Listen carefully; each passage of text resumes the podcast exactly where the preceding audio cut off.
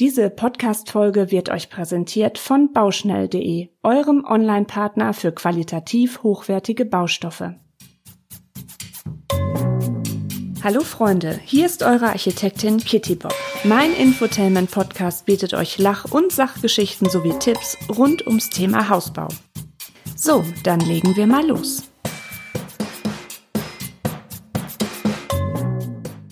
Liebe Hausbaufreunde, herzlich willkommen zu meinem Bauinfotainment Podcast. Als Architektin mit über zehn Jahren Erfahrung in der Planung und Bauausführung möchte ich euch Tipps für euren Hausbau geben. Außerdem habe ich im Laufe meiner Podcast-Folgen noch die ein oder andere skurrile Geschichte aus meinem Berufsalltag für euch im Gepäck. Ich würde mich sehr, sehr, sehr, sehr freuen, wenn ihr meinen Podcast abonniert und mir auf Instagram unter die Kittybob folgt.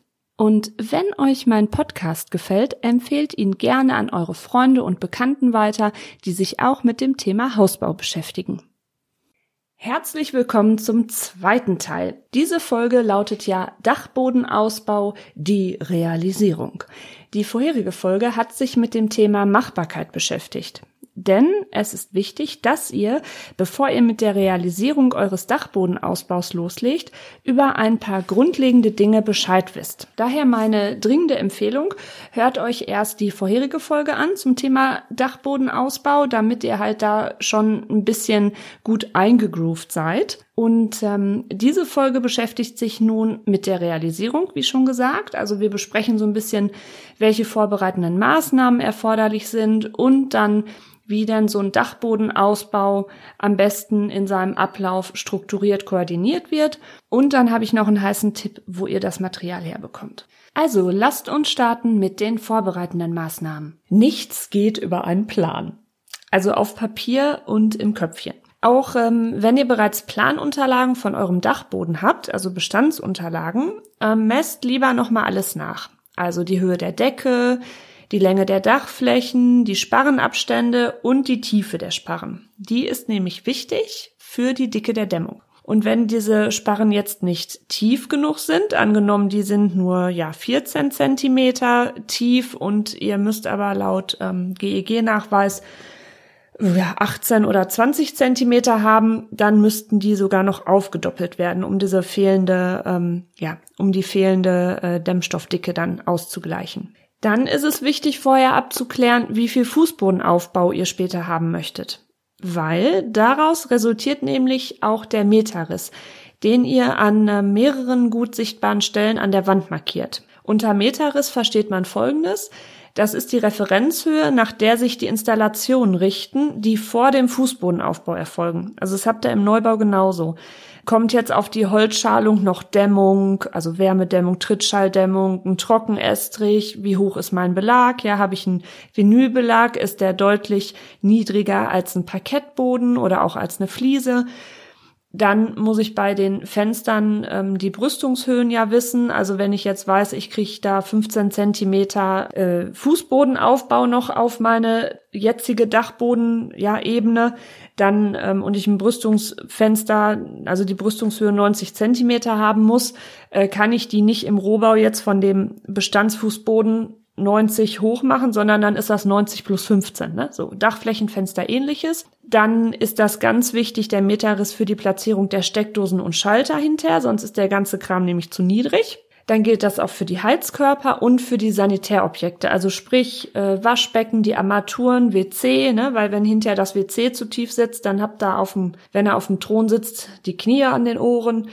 Und das Steigungsverhältnis der Treppe ist auch wichtig. Ne? Also ähm, bevor ihr dann da irgendwie eine Treppe einbaut, äh, müsst ihr halt wissen, wie viel Fußbodenaufbau kommt da oben drauf. Sonst hast du immer die letzte Stufe, das ist die Hoppala-Stufe weil du dann eigentlich immer in den Dachboden reinstürzt, weil wir gewöhnen uns ja an dieses, dieses Steigungsverhältnis beim Laufen und wir merken das dann halt, also beziehungsweise unser Bewegungsrhythmus ist dann einfach gestört und dann ist halt diese letzte Stufe einfach höher als die anderen Stufen und dann stolpern wir quasi in den Raum hinein. Also nochmal Beispiel. Der bestehende Boden bekommt noch 15 Zentimeter drauf an Fußbodenaufbau, also an Dämmung und dem Belag.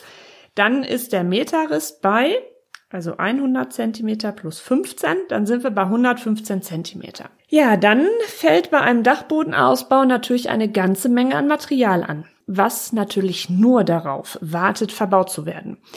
Es ist wichtig, ähm, dass ihr diese Mengen an Material trocken lagern könnt. Ne? Und ähm, hierfür muss man halt auch Flächen für haben. So, wenn die jetzt fehlen, dann muss man wirklich gut überlegen, dass ihr die Arbeitsabläufe so koordiniert, dass euer Baustoffhändler eures Vertrauens zum richtigen Zeitpunkt auch das benötigte Material anliefert. Dann muss ich ja dieses ganze Material auch irgendwie nach oben bekommen, ja, und das ist meist sperrig. Das sind natürlich auch, wenn wir jetzt an Gipskartonplatten denken, das sind Riesenplatten. Das heißt, wir benötigen halt einmal einen breiten, stabilen Zugang nach oben.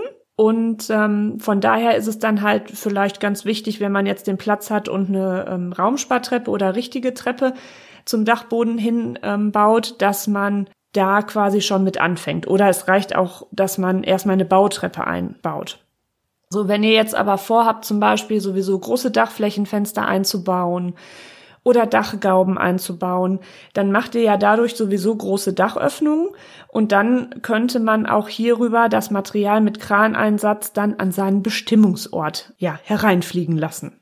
Dann solltet ihr noch gucken, ob das Mauerwerk jetzt, also von euren Giebeln oder auch wenn ihr einen gemauerten Drempel, gemauerten Kniestock habt, dass das dicht und trocken ist. Falls ähm, das noch nicht geschehen ist, sollte man die Wände verputzen lassen oder selber verputzen. So, und warum müssen jetzt die Wände verputzt sein und das möglichst eben? Weil dort eine Dampfbremsfolie zum Schutz vor eindringendem Wasserdampf angebracht wird, beziehungsweise angeklebt wird. Und das muss halt dicht sein. Deswegen ist das wichtig, dass dieser Putzgrund halt eben ist und vorgeputzt ist. Dann muss zwischen den Dachziegeln und den Sparren eine diffusionsoffene Unterspannbahn sein.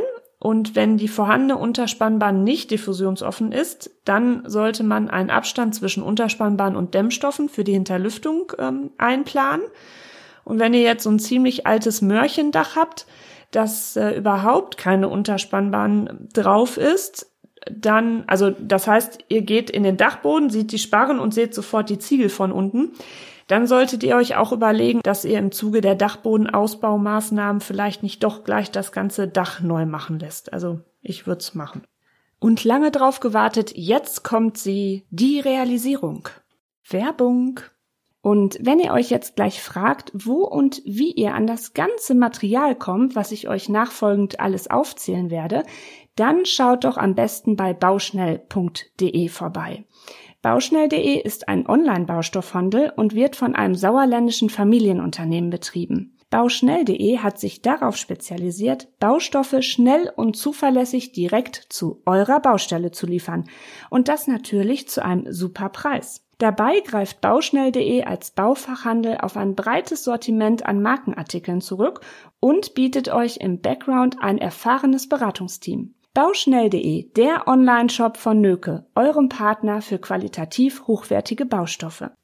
Ja, und damit ihr als treue Zuhörer, Zuhörerin auch was von meinem Sponsor dieser Folge habt, gibt es im Zeitraum vom 17.09.21 bis 30.11.21 10% Rabatt auf eure Bestellung. Also geht auf www.bauschnell.de, Warenkorb füllen, ins Feldchen Kittybob eingeben, also groß geschrieben K-I-T-T-Y-B-O-B, ja, und losbauen. Werbung Ende. Wenn ihr in eurem Dachboden neuen Raum schaffen wollt, also neue Wohnfläche schaffen wollt, braucht ihr, na, was? Licht. Richtig. Das heißt neue Fenster.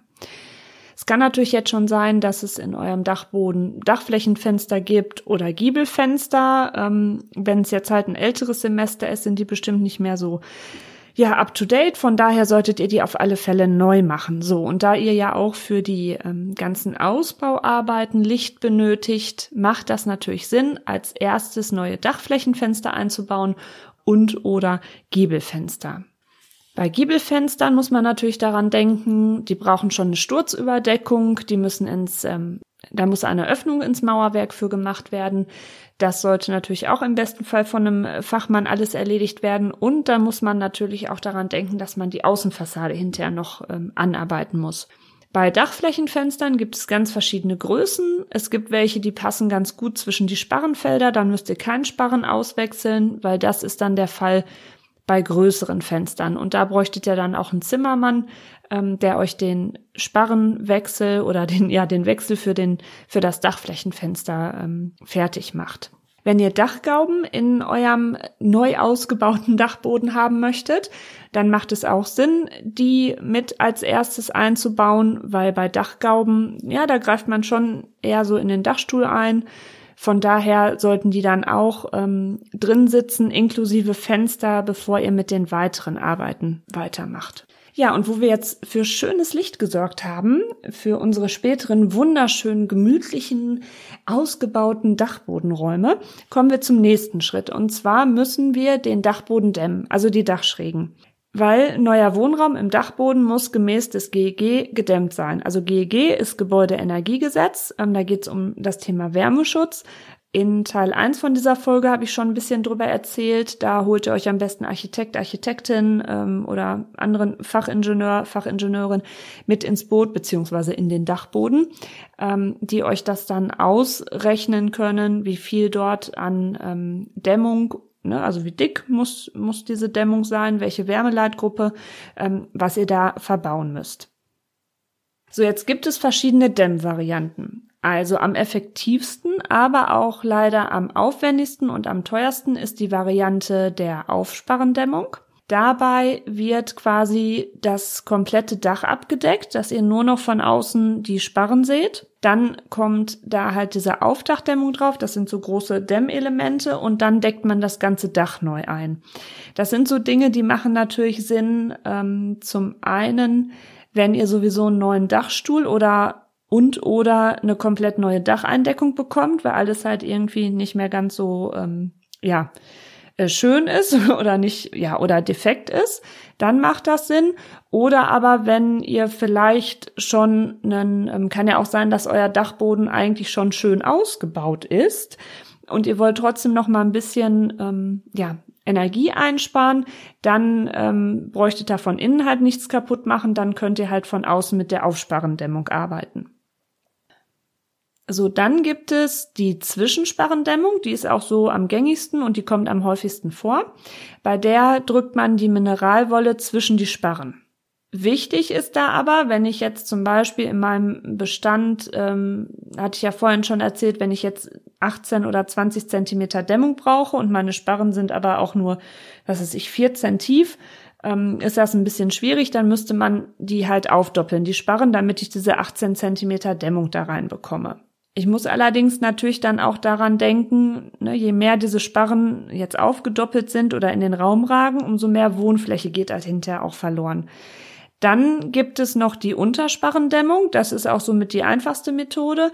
Das sind jetzt recht dünne, aber trotzdem leistungsfähige Dämmplatten, die man jetzt nochmal unter die Sparren macht. Ne? Also das heißt, dann habt ihr eine funktionsfähige, gescheite Zwischensparrendämmung schon drin. Also dazu öffnet ihr am besten die Gipskartonverkleidung oder die Holzverschalung. Ne? Wenn, wenn die Dachschrägen jetzt schon verkleidet sind, schaut mal rein, wie viel Dämmung da ist, äh, nimmt diese Verkleidung ab und dann kommt man halt mit dieser zusätzlichen Untersparrendämmung, ähm, ja, die werden dann an die Sparren befestigt und dadurch habt ihr dann auch ja, besseren Wärmeschutz für die ganzen Dachschrägen. Ja, diese ganzen Arbeiten, was das Dämmen angeht, die sind jetzt nicht, wer weiß wie kompliziert. Das kann man eigentlich ganz gut in Eigenleistung hinbekommen. Wo es jetzt wichtig wird, wo man sehr pingelig sein muss, ist das Thema Dampfbremse, also diese PE-Dampfbremsfolie. Wieso? Weil diese Dampfbremsfolie den Dachboden zum Wohnraum hin abdichtet damit jetzt Feuchtigkeit aus diesen Räumen nicht als Kondenswasser ins Dämmmaterial eindringen kann. Man hat nämlich Temperaturunterschiede zwischen Innenraum und Dämmung, deswegen ist das nötig. Also die Dämmung ist immer kälter. Und kalte Luft, die kann jetzt viel weniger Feuchtigkeit aufnehmen und dann kondensiert halt die Feuchtigkeit aus den Innenräumen an der Dämmung und an den Dachbalken. Ja, und das kann dann halt zu Schimmel führen. selbst wenn ihr jetzt denkt, ach, ich habe doch hier ein Schlafzimmer oder ne, keine Ahnung, das, das ist doch jetzt eigentlich, ich habe hier doch keine feuchten Räume. Ja, man unterschätzt das aber, gerade Schlafzimmer, Badezimmer, ja, Badezimmer, Küche ähm, oder generell, ne, wo wir Menschen uns bewegen, atmen, schwitzen, das ist alles Luftfeuchtigkeit. Und ähm, ja, und von daher sind diese Dampfbremsfolien wichtig, dass man die einbringt. Also es hat einfach mit der Bauphysik zu tun. Und eine Dampfbremsfolie, die habe ich immer an der warmen Seite der Dämmung. Also sprich, wenn ich jetzt in meinem Dachboden stehe, die Seite Richtung warmen Innenraum. Da ist diese Dampfsperrfolie. Beispiel, wir haben eine intakte Dacheindeckung, wir haben Sparren, die sind 8 auf 18 Zentimeter. Das heißt, wir können jetzt eine Zwischensparrendämmung mit 18 Zentimeter, zum Beispiel Wärmeleitgruppe 035, in diese Sparrenabstände quetschen dann machen wir nochmal eine Unterlattung, also nochmal eine Untersparrendämmung. Dann nehmen wir jetzt vier auf sechser ähm, Latten. Dann kommt da diese Querdämmung rein. Also ist jetzt egal, wie ich das drehe, die Latten. Ne? Die kann ich vier Zentimeter oder sechs Zentimeter tief drehen. Dementsprechend habe ich dann nochmal diese weitere Untersparrendämmung. Ähm, ist auch ganz gut, weil die macht dann so diese Wärmebrücke zu, weil die ja quasi von innen nochmal über diese Sparren geht. Und dann kommt da die Dammsperrbahn drauf auf diese Ebene. Dann wird die fachgerecht verklebt, also alle Stöße ordentlich verklebt. Dann an ähm, aufgehenden anschließenden Bauteilen wie die Giebelwände, Drempel haben wir ja dann auch noch. Oder wenn ich irgendwelche Durchdringungen habe, wie einen ähm, Kaminschornstein, der hochgeht, da muss ich auch alles ganz ordentlich ankleben mit der Folie. Genau, und dann ist das quasi von innen eingepackt. Dann ist es wieder besonders wichtig, auch diese, diesen Anschluss der Dampfbremse an die Fenster, also an die Dachflächenfenster oder auch an die Gaubenkonstruktion anzuschließen, weil dort halt sehr schnell Wärmebrücken entstehen können. Und dann sind das so Stellen, die sind dann ausgekühlt und dann kann sich da wieder Kondenswasser bilden. Was, was haben wir gerade gesagt, genau zu Schimmel führt. Und das wollen wir ja nicht.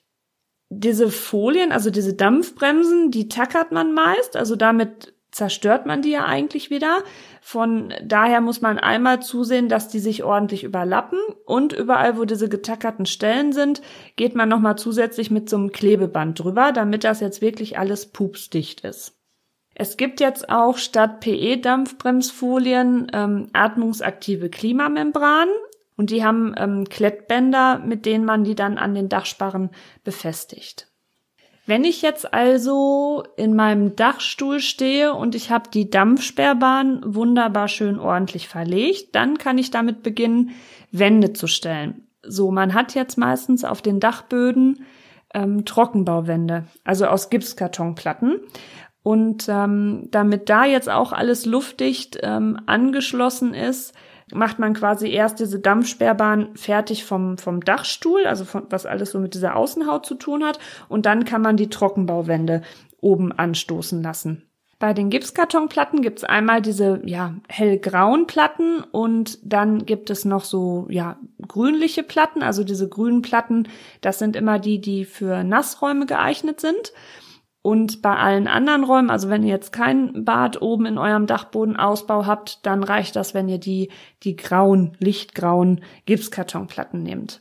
Wie sind jetzt so Trockenbauwände? Ähm, woraus bestehen die jetzt? Also die haben immer ein Ständerwerk aus Metallprofilen, was halt dann am Boden und an der Decke befestigt wird. Dann macht man eine Seite zu, also da verlegt man dann die Gipskartonplatten drauf. Ich würde immer empfehlen, die doppellagig zu machen und beidseitig wenn, wenn die jetzt so zwischen zwei Räumen steht, hat auch nochmal was mit Schallschutz zu tun. Also da macht ihr die eine Seite halt, da verlegt ihr zweilagig Gipskarton drauf. Dann kommt wieder Dämmung in diesen Zwischenraum, also ne, in dieses Ständerwerk. Ähm, vorher verlegt ihr dann noch eure Elektroinstallation oder eure Sanitärinstallation, die da drin sind.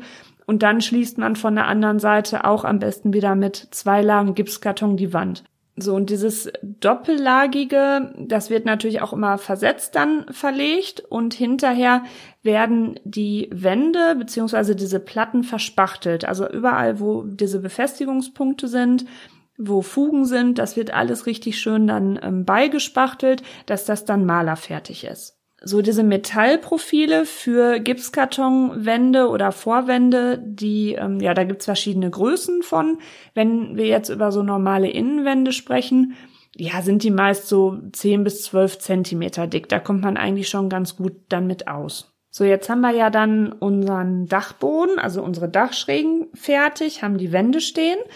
Und dann ist es wichtig, ähm, dann könnten wir eigentlich als nächsten Schritt an die ähm, Dachschrägenverkleidung gehen.